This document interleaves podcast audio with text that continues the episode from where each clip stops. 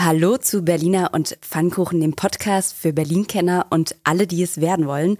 Wir sprechen hier immer freitags pünktlich zum Verwaltungsfeierabend über ein Thema und erzählen euch alles, was ihr dazu wissen müsst, um mitdiskutieren zu können. Heute wagen wir einen Blick ins Ausland. Motto: Ihr Völker der Welt, ihr Völker in Amerika, in England, in Frankreich, in Italien, schaut auf diese Stadt ja, kurz vor der Wahl, Wiederholungswahl, haben wir mit Berlin-KorrespondentInnen aus aller Welt über das internationale Image Berlins und über die Wahl gesprochen. Mit dabei sind unter anderem Journalisten der New York Times, des Guardian und von Radio France International. Ich selbst bin Anke-Kathrin Hipp, verantwortliche Redakteurin beim Tagesspiegel Checkpoint. Und ich bin Anke Mürre, stellvertretende Chefredakteurin beim Tagesspiegel und ich sage Hola, Hello und Salut. Ihre Wartezeit beträgt voraussichtlich 17 Minuten. Berliner und Pfannkuchen. Der Podcast vom Tagesspiegel Checkpoint. Ja, fangen wir doch gleich mit der guten Nachricht diese Woche an. Ja, wir feiern unsere 60. Folge. Hey. Happy Birthday to uns. Und Anke ist wieder da. Naja, fast. Ne? Ich unterbreche kurz meine Elternzeit, in der ich mich gerade befinde und lasse mir natürlich so eine Wahl nicht entgehen. Wie könnte ich denn?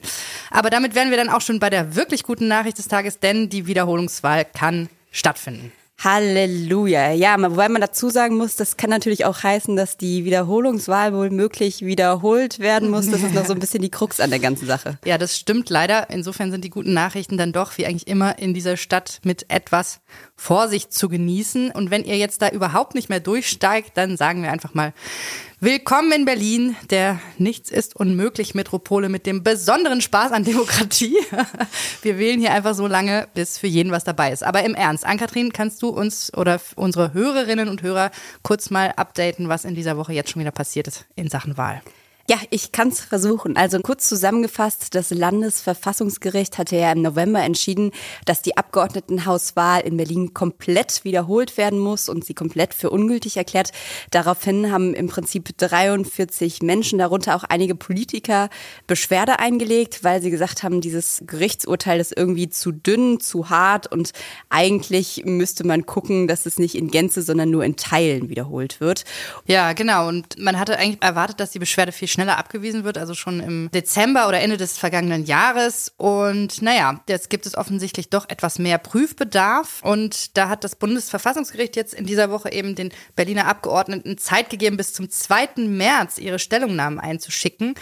Naja, aber das Problem ist, dass die Wahl, also die neue Wahl, die Wiederholungswahl, ja schon am 12. Februar stattfinden soll, also nächsten Sonntag. Und ähm, das können wir dann selbst beim Checkpoint ausrechnen. Das ist vor dem 2. März.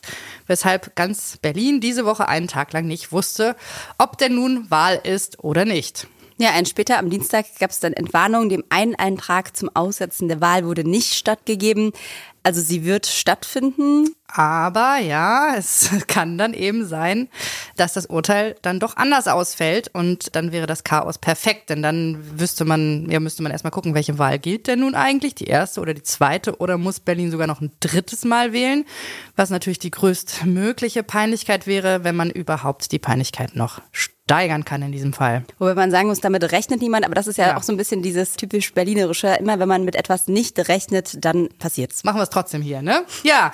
Und damit sind wir eigentlich schon beim, beim eigentlichen Thema unserer heutigen Folge, denn ist dieses ganze Berlin-Bashing denn eigentlich gerechtfertigt? Oder ist es vielleicht hier eigentlich ganz toll? Uns funktioniert alles prima und wir schimpfen einfach nur gerne und ein bisschen mehr als anderswo. Ja, wenn man Berlins Regierender oder noch Regierende Franziska Giffey in den vergangenen Wochen so ein bisschen zugehört hat, dann ist die Antwort eigentlich ganz eindeutig. Sie hat sich in diversen Talkshows, Interviews etc. geäußert und wird nicht müde zu betonen, wie toll Berlin eigentlich ist. Ja, das gehört ja zu ihrer Hauptbeschäftigung. Berlin zu loben, dafür ist sie natürlich auch ein bisschen da, aber so vor einer Wahl, da kann sie das Ganze noch ein bisschen steigern. Da ist Berlin ganz besonders spitze, geradezu famos und phänomenal und das klingt dann so. Pauschal zu behaupten, dass Berlin unglaublich schlecht ist. Wir sind äh, vor Bayern, was das Thema Startup äh, angeht. Wir sind innovative Großstadt. Äh, wissen Sie, äh, Berlin hat äh, seit seit mehreren Jahren jetzt wirklich eine sehr gute Entwicklung. Äh, trotz allem, ja, auch was wir jetzt hier alles reden. Mhm. Ähm, wir haben eine gute wirtschaftliche Entwicklung. Wir haben viele Menschen herkommen. Wir sind international als Weltmetropole auch angesehen. Ja, also ich muss schon sagen, mich beeindruckt das ernsthaft, wie sie in jeder Lebenslage das abrufen kann. Du kannst sie wahrscheinlich um drei Uhr morgens aufwecken und los geht's. Mensch, toll, das wird gut. Ja, wobei man auch sagen muss, äh, selbst der Bundeskanzler ist ihr jetzt auch nochmal beigesprungen. Ja. Er hat am Wochenende im großen Tagesspiegel-Interview gesagt, er wolle sich am, Zitat, allseits beliebten Berlin-Bashing, Zitat Ende und Grüße nach Bayern nicht beteiligen.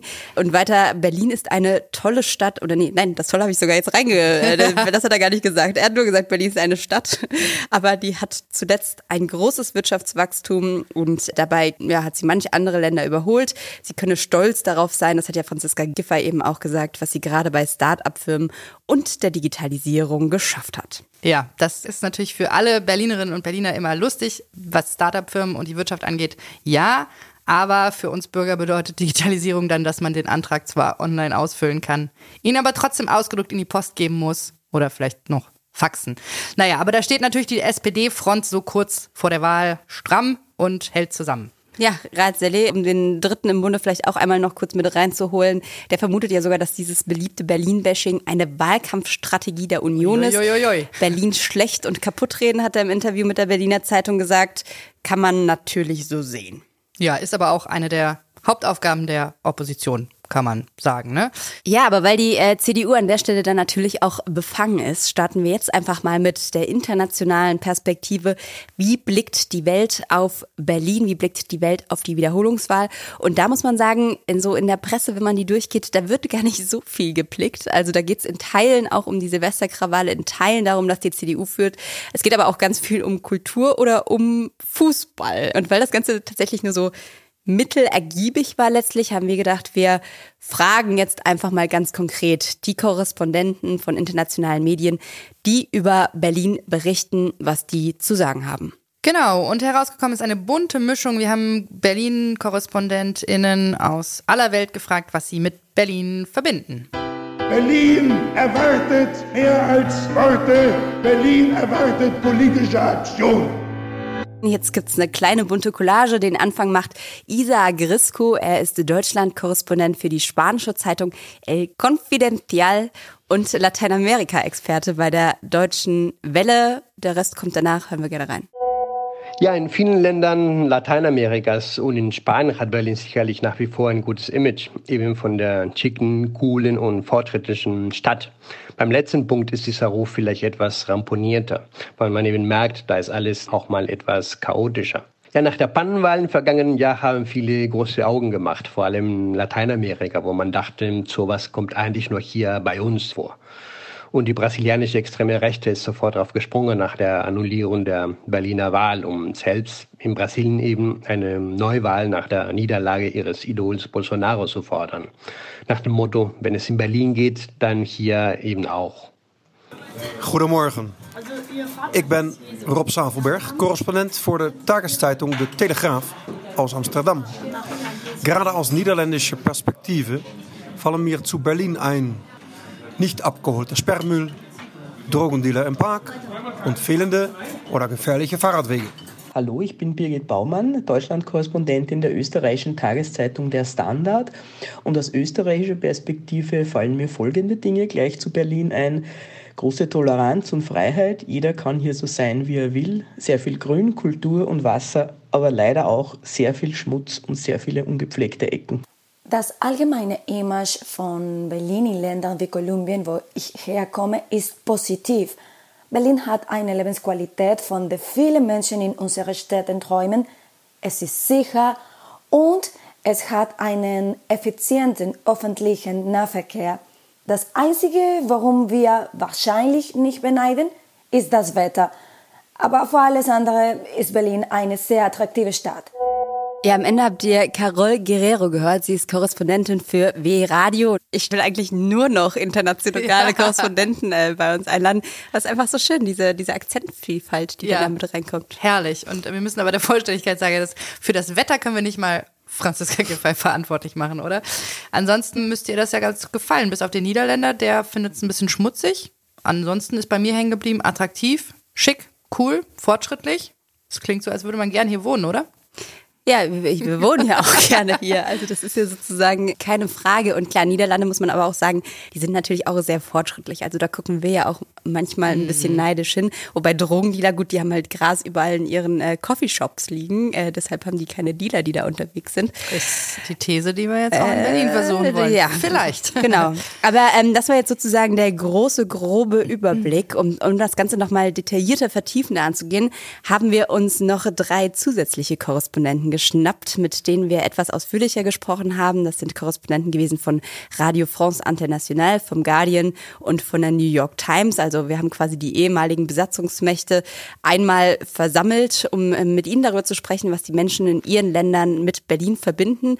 Und ich würde sagen, wir starten einfach mal mit der französischen Perspektive und mit Pascal Thibault. Also ich denke, man verbindet Berlin in Frankreich mit der Geschichte. Das ist äh, auch natürlich die Hauptstadt des Dritten Reiches, äh, Hitlers Bunker, die Mauer, all diese schrecklichen Aspekte der deutschen Geschichte sind mit Berlin verbunden, auch für ein breites Publikum. Unter jungen Leuten würde ich sagen, das ist die Partymetropole, das Nachtleben, das günstige Nachtleben auch verglichen mit, mit einer Stadt wie Paris. Ja, in Paris zahlt man ungefähr 10 Euro für ein kleines Bier. Da ist Berlin noch günstig. Da ist Berlin noch günstig, wobei das haben wir über den Wohnungsmarkt auch lange gesagt. Da sind wir inzwischen haben wir uns ganz gut angepasst, würde ich sagen. Aber gut. Apropos Bier, gehen wir mal rüber auf die Insel. Philipp Oltermann leitet das Berlin-Büro vom britischen Guardian und hat auch gesagt, dass die Briten an Berlin vor allem das Nachtleben feiern. Klar, das kennen wir. Der Easy Jet Set funktioniert noch. Und die Geschichte, die auf Berlins Straßen viel unmittelbarer spürbar ist als zum Beispiel in London.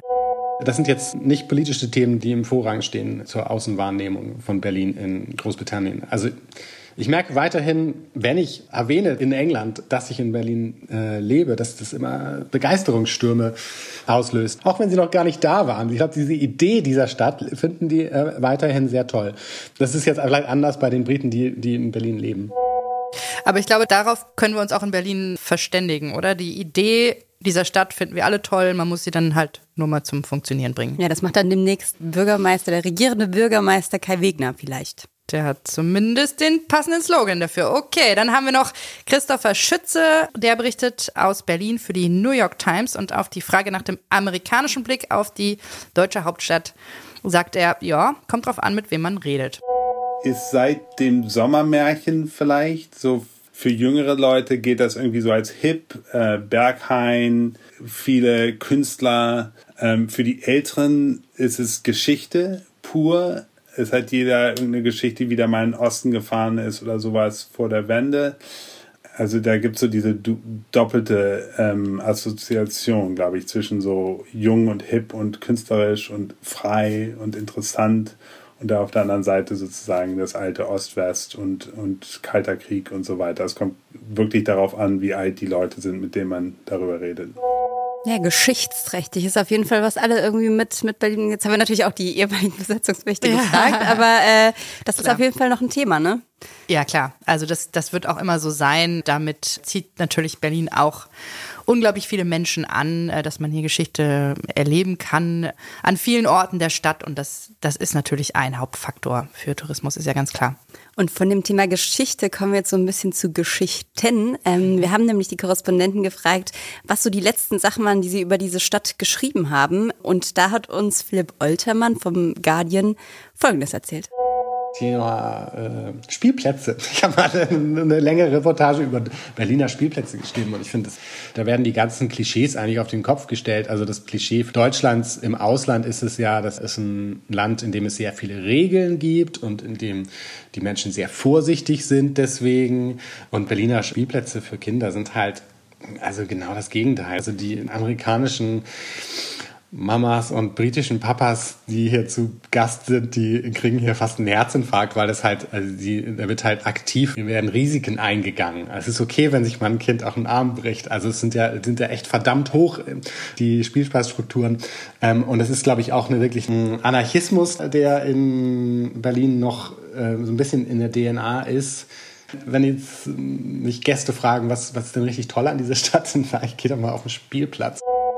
Ja, Anke, du als Mutter kannst du das bestätigen? Ja, total. Also die, die Spielplätze sind einfach wirklich großartig. Das nimmt man hier einfach so hin, weil man es nicht anders kennt. Wobei man sagen muss, da sind die Bezirke auch echt unterschiedlich. Also auch wie die Spielplätze unterhalten werden und so. Da gibt es große Unterschiede. Wo, wo gibt es denn besonders gute Spielplätze? In Tempelhof-Schöneberg tatsächlich. Da äh, haben wir auch mal eine Geschichte drüber gemacht. Da gibt es eine Person, die da echt hinterher ist. Da wird auch schnell repariert, wenn irgendwas kaputt ist und so. Also das ist ganz, ganz toll. Da haben auch in den letzten Jahren sehr viele neue, riesige, tolle Spielplätze aufgemacht und alles ist immer voll. Also es ist wirklich ganz, ganz großartig. Und das fällt einem tatsächlich erst auf, wenn man mal im Ausland, also gerade so im Süden, dann so eine Platte, wo dann irgendwie so ein Gerät draufsteht in der prallen Sonne, wo man denkt, okay, wann soll hier jemals ein Kind spielen? Also das ist wirklich fantastisch find, in Berlin. Ja. Ich finde es aber auch super, dass er das quasi mit Anarchie verknüpft. Also dass er sagt, ja. dieses, man kann da so wild spielen, das zeigt eigentlich den anarchischen, anarchischen, da kommt mir mein Sprachfehler raus, äh, Charakter Berlins. Das ist irgendwie eine, das ist was, was ein Berliner oder eine Berlinerin so nicht in der Zeitung geschrieben hätte, glaube ich. Das stimmt, ähm, wobei man muss dann auch, äh, wenn man genauer hinguckt, sieht man auch viele Berliner Eltern, auch da gibt es bezirkliche Untergründe, äh, Unterschiede und ähm, Untergründe. Untergründe. da sind schon viele dann auch auf dem Gerät hinterher, um, um diese Freiheit wieder einzufangen. Aber gut. Kommen wir mal zur New York Times. Da konnte man auch schon was über Franziska Giffey lesen, allerdings nicht wie bei uns wegen äh, Plagiatsvorwurf oder Law and Order Politik oder dem Bauen, Bauen, Bauen, sondern die haben eine ganz andere Geschichte geschrieben. Wir haben über Giffey geschrieben, weil sie die erste Frau als Bürgermeisterin von Gesamt-Berlin, ich weiß, dass in West-Berlin war auch eine Frau in den 50er Jahren, aber ähm, haben wir über sie geschrieben und das fanden natürlich Leute interessant. Ja, das können wir, glaube ich, einfach mal so stehen lassen, dass das eine super Sache war. Die erste gewählte regierende Bürgermeisterin von Berlin.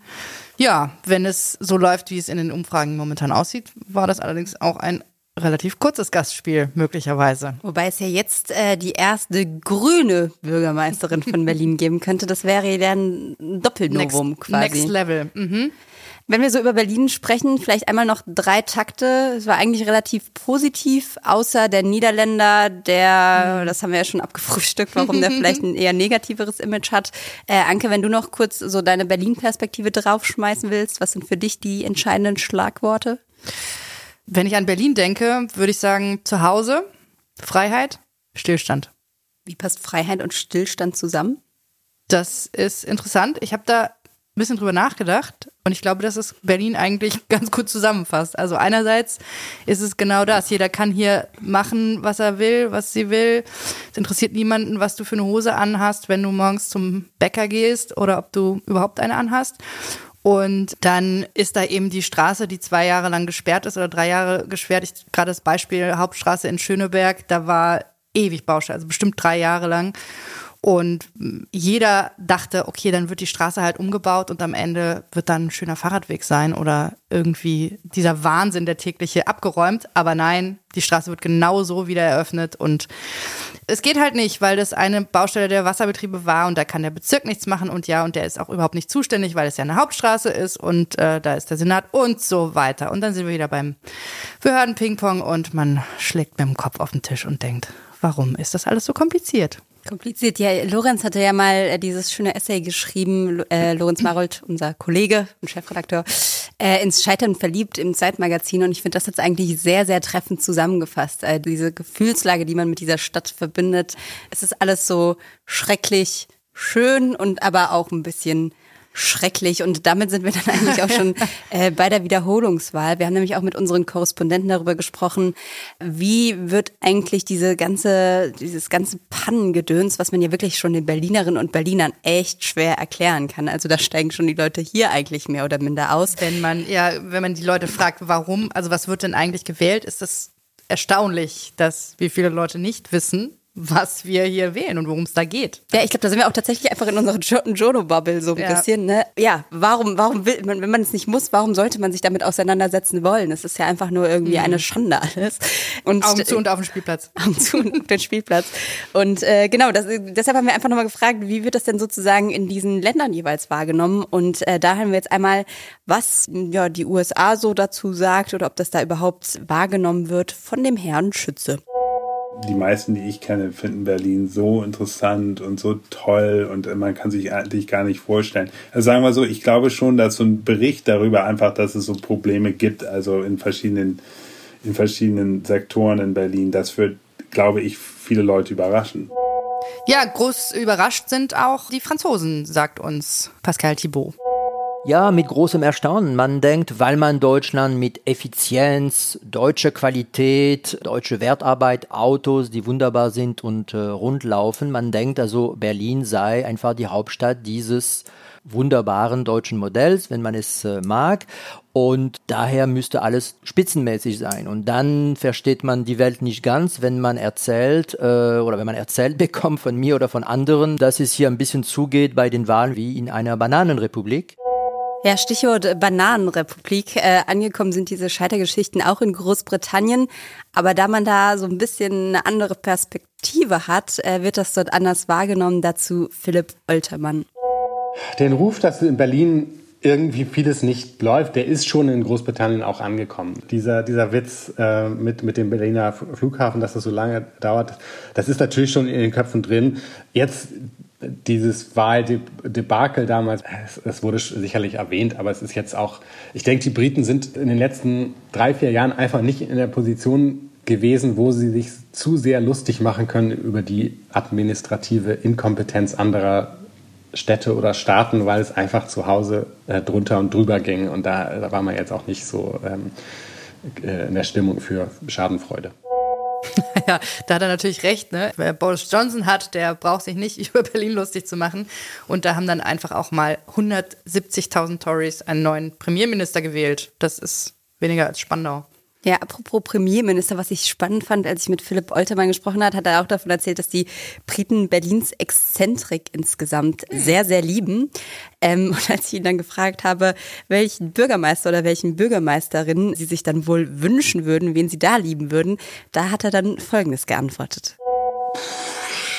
Ich würde sagen, diese Stadt ist exzentrisch, aber ich würde nicht unbedingt sagen, dass die Politiker, die es produziert, auch exzentrisch sind. Das würde ich auch nicht unbedingt von Klaus Wowereit sagen, von dem man das vielleicht am ehesten denken würde. Es ist ja so ein, der Unterschied auch vielleicht zwischen der Stadt und der Politik. Ich meine, Deutschland produziert wahnsinnig langweilige Politiker und wahnsinnig langweilige Politik oft für, die, für den britischen Geschmack, wo wir jetzt wirklich seit dem Brexit ja äh, wir auf der politischen Ebene in Großbritannien jeden Tag oder jede Woche eine Soap Opera haben.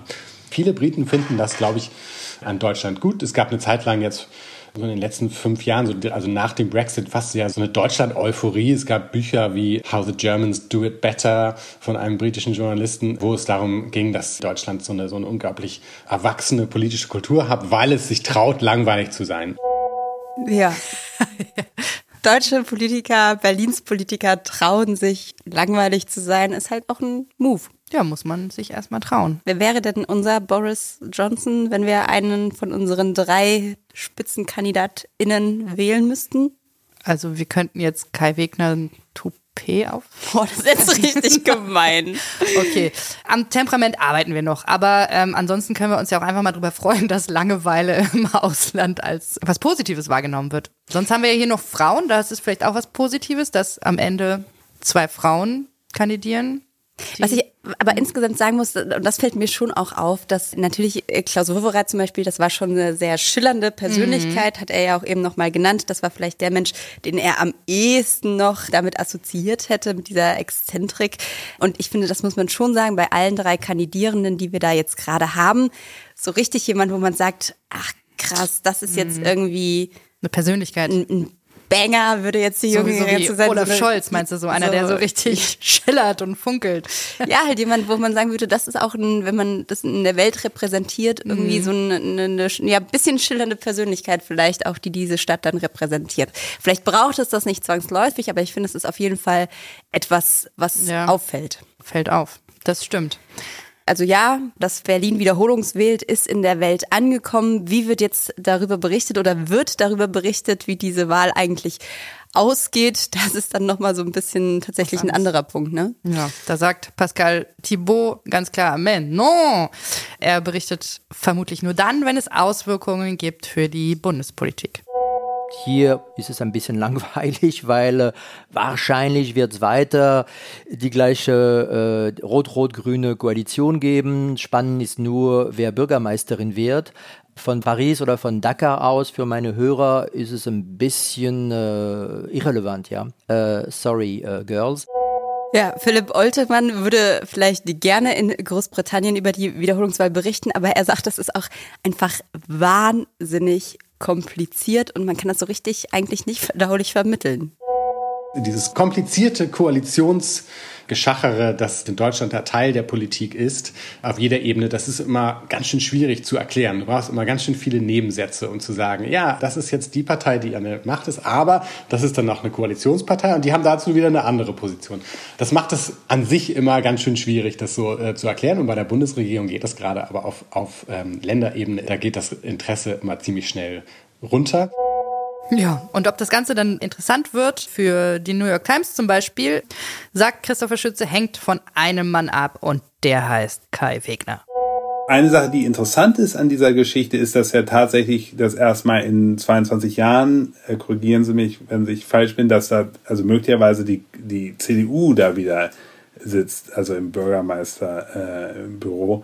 Äh, ähm, das ist natürlich eine, das ist natürlich eine interessante Sache, weil Berlin gilt immer als so, so progressiv und irgendwie vorwärts und auch so, wo man so sagt, immer so Berlin ist ein, also ein anderes Land als Deutschland sozusagen und dann zu sehen, dass jetzt also ein CDU-Bürgermeister da sein könnte, das ist natürlich interessant nach 20 Jahren. Das ist einfach eine, eine Umstellung.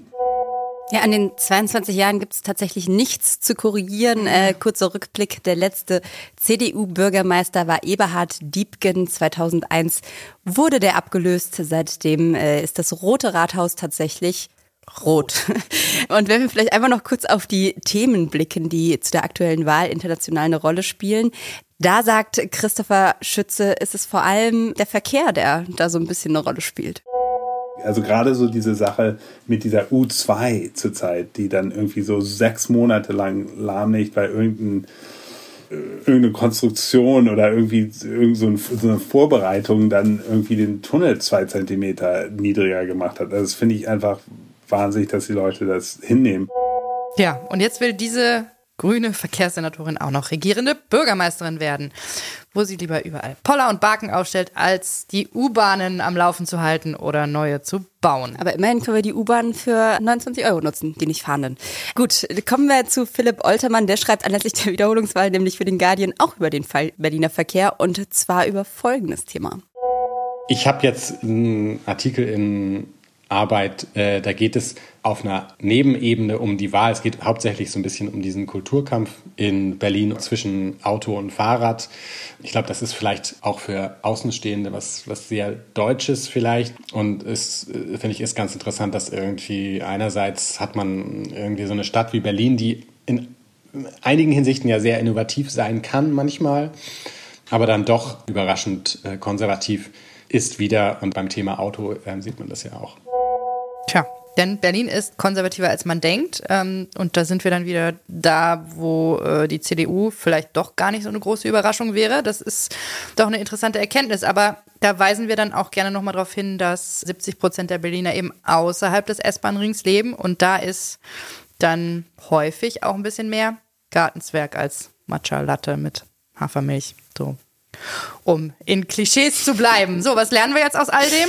Ja, äh, ist Berlin jetzt besser als sein Ruf? Äh, das war so ein bisschen unsere Frage, die wir uns am Anfang gestellt haben, kurz vor der Wiederholungswahl. Wie blickt die Welt, wie blicken die Völker der Welt auf Berlin? Mhm. Sind wir zu streng mit uns? Ich glaube, die Antwort ist ja, meistens schon.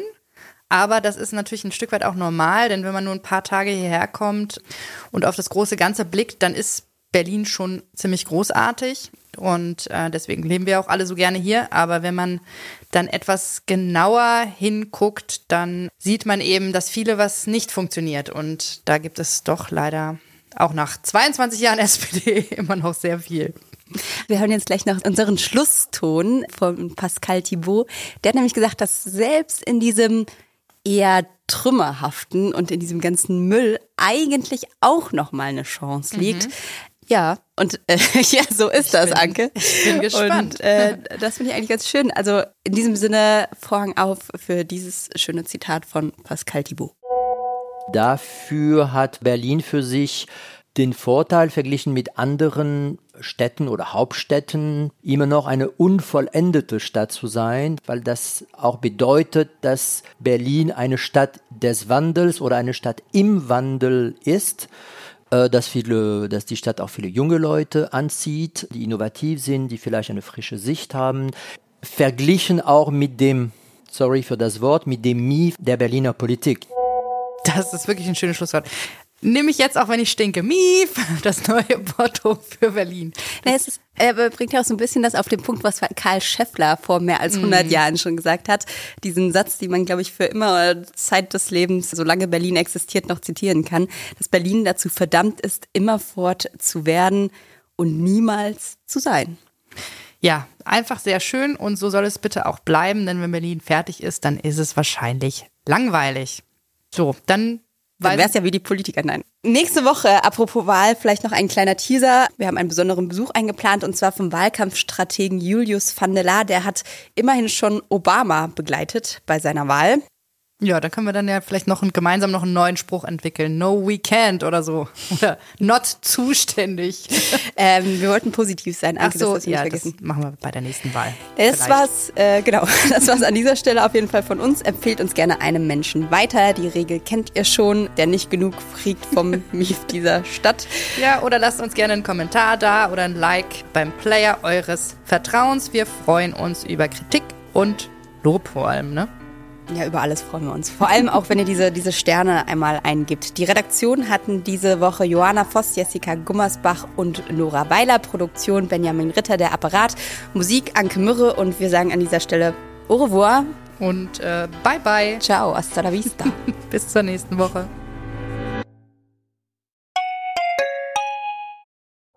Herzlich willkommen zu Tatort Berlin, dem True Crime Podcast des Tagesspiegels. Ich bin Sebastian Leber. Und ich heiße Katja Füchsel. Es geht um Körperverletzung, um Entführung, aber auch um Mord und Totschlag. 77 Jahre lang hat sich ein Justizbediensteter aus Berlin nie was zu Schulden kommen lassen, bis er nach fast 40 Jahren glücklicher Ehe seiner 78 Jahre alten Frau ein Kissen aufs Gesicht drückt und sie tötet. Wir werden heute die Frage klären, was es für Folgen hat, wenn man einen Polizeibeamten in aller Öffentlichkeit bedroht mit Sätzen wie Ich schwöre, ich fick dein Leben. Es geht um den Prozess gegen den sogenannten Clanchef Arafat Abu Chaka und drei seiner Brüder. Unsere nächste Folge, da ist alles ganz anders, als es zunächst scheint. Hört rein bei Tatort Berlin, dem True Crime Podcast des Tagesspiegels. Abonniert Tatort Berlin jetzt, um keine Folge zu verpassen.